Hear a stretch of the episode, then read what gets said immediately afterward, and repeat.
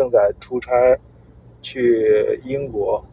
啊，这个路上在堵车，现在又转到 Landstrasse 上，就是车速比较慢，啊，我我害怕，我看那个浩浩浩龙有点瞌睡，浩龙是不是晚上 晚上我 昨天晚上看片熬夜了？昨天晚上哎，差不多吧，一点。熬夜，我还真是熬夜，所以我跟我看做一节做期节目吧，然后聊一聊那个。呃，随随便聊一聊，说一些大家感兴趣的话题啊，让这个年轻人呢千万不要瞌睡。按说最近最热的话题肯定是以色列啊，以色列啊，跟那个以巴冲突对吧？巴以冲突啊，这个记记我原来那个有一个高上高中的时候，有一个同学，就那个时候好像一直都在闹，就我上高中那时候就一直在闹这个事儿。然后那个时候有一个哥们儿历史课。历史考试，他那个在谈到南宋跟那个那个什么澶澶渊之盟什么，就就是那那段历史的时候，石敬瑭什么有个儿皇帝什么那个签了个跟那个端处理这个正端的这个问答题，历史问答题，班上学习历史很好的人得回答回答那回答那道题分都不高，这哥们儿就写了一句话，结果老师给他了一个满分。当时你知道他他写了一句什么话？写什么话？以土地换和平。啊！当时评价那个当时什么类似于像澶澶渊之盟，反正就南宋跟那个那当时我们同学他们脑洞很大。当时因为当时也是在新闻联播上正年在播巴以冲突的事儿啊，结果一直闹到现在又又起来了。但是呢，最近不知道怎么回事，跟德国好像又扯上关系啊。德国那个德国这个。呃，大大大使馆啊，有成关键词啊。这个这个这个，因为因为这个比较敏感，我们毕竟是在这个媒体上公开的发言，所以我们要注意一些。然后那个，但是我觉得这种比较复杂的问题呢，我们可以说一些能确定的东西啊，比如说时间点啊、历史事实，哎，这些你关于德国跟以色列之间的关系，我们可以说一下德国跟以色列之间的渊源。啊，去说一些比较呃确定的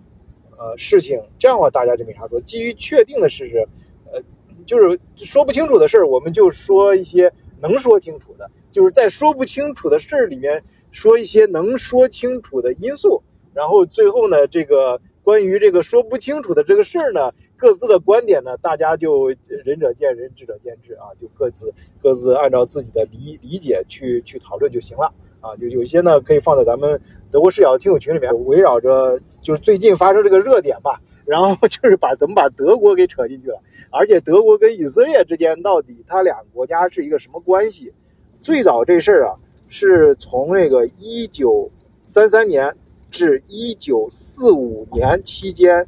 呃，德国纳粹德国啊对以色列人进行了残酷的迫害和屠杀。啊这个这个应该是大家应该没有没有啊，不是熟悉的，不不熟悉啊，就是至少是没有什么意义的啊，这这是事实嘛，大家都能看到的各种各种文学作品还有书本上大家都能见到，这没有什么好说，呃，就是这是一个历史事实，所以这个咱们可以说嘛，啊，然后是这这是这也是那个最近发生那个事儿，人家那个里面站出来解释说的最强调的这个事情的。基基点，因为以色列里面大部分的人口主体还是犹犹太人啊，那你这是这是一个基于这个历史的起点，那那去那大家可以就可以想象这这个这个德国人对这件事的一个基本的一个态度你，当年对人家屠杀嘛，整整从一一九三三年到一九四五年，就是希特勒上台嘛，其实就是就是就是拿纳粹纳粹上上台。然后一九四五年就德国投投降嘛，投降之后这个，呃，这个全世界觉得这个犹犹太人提出这个要求，人家一定要建立自己的国家，啊，这个，呃，反正就还是我们尽量少说一些观点，我们就说历史事实啊，就是在就跟大家捋捋一捋这个事儿啊，就是，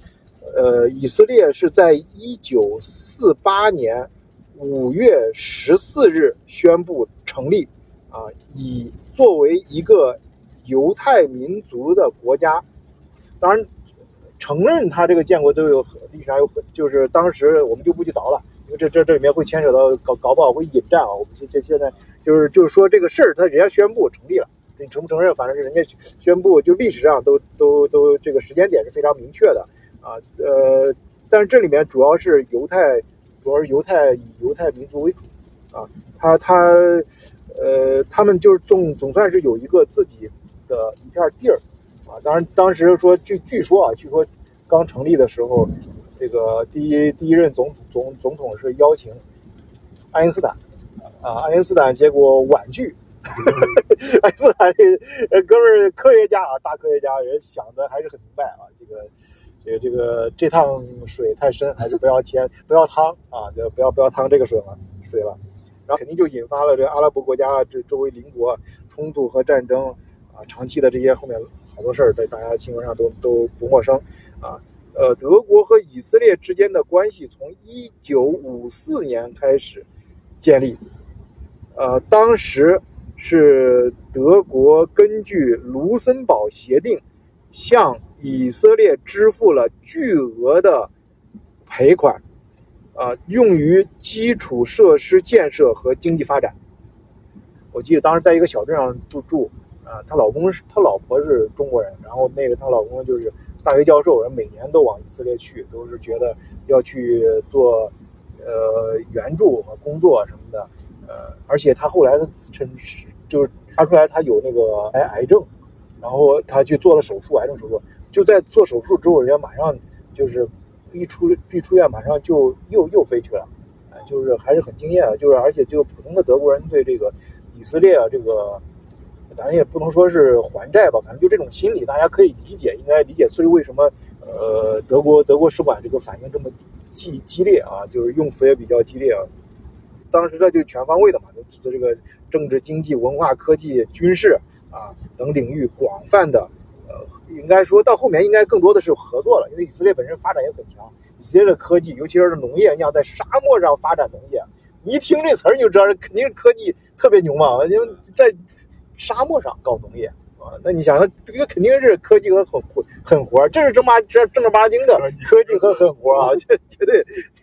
在农业。那那绝对的，这所以说应该是双方现在合作。现在包括你像那个，我记得上次那个长野，咱另外一个嘉宾不是说他们大公司德国大公司里面都经常收到以色列这些公司的一些信，就是我们也有新公司，我们有新技术啊啊，新的创业，尤其是 startup 过来需要啊有产品给给你推送，就是人家不不停的都有新东西给你推啊，呃看给你介绍啊，呃，然后到他这个双方这个德国跟以色列之间这个。发展到什么程度呢？啊，有一个重要的指标，大家可以看啊，就是，呃，是以色，就是德国是以色列在欧洲最大的贸易伙伴。那有些朋友说，那欧洲，那德德国搞不好是很多国家在欧洲的最大贸易伙伴。德国本身经济火车头嘛，在欧洲。但是啊，哎，它在全球放眼全球，德国也是以色列呃第二大贸易伙伴。仅次于美国，啊，那美国跟以色列的关系，那那应该很至少很多媒体人都已经跟大伙说的很明白了啊，大家都知道，呃，然后呃，但是啊，这就说两个国家这个很密切啊，这个呃，但是两个国家其实关系呢也不是一直都是就是都是非常的，尤其是跟德国人，德国人都比较喜欢较真嘛，什么事都不会说啥都跟你朝一个方向整，他他还是要相对强调理性。所以跟那个以色列也是这样，也不都是这些很很很顺呐，中间也有一些不和谐的声音啊。其实主要也就是巴以冲突。就大家这两天在德国的朋友啊，你们也可以看到，其实，在德国那个双方有游行啊，就是你不仅那个游行队伍，他不是说只支持以色列，也有支持巴勒斯坦的啊。双方，而且双方都有，不是说哪个就压倒哪一个，都没有说绝对的，呃，就是两方都有。而且，呃，你要是问普通老百姓，他也不是说那么的。但是有一点啊，在这个战争中，不管哪一方，呃，对平民造成的这种恐怖行为，这肯定是受到谴责的。这个你搞这个事儿，肯定是，呃，大家是没没话说，你这都都是讨厌的。发还再一个发起战呃战争，这肯定是都是都是不愿意看到的。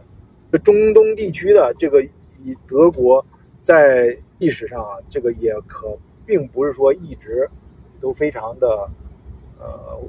完全一边倒的。当然，现在这次发生这个事儿，那是基于哈马斯他是基于对于哈马斯对这个恐怖分子那是没得说，那肯定要这个去去啊谴责，那这个呃支持以色列。但是你就历史上来说，他对这个巴以冲突，他他个他的问题啊，他就是他对待这个就是巴勒斯坦问题，他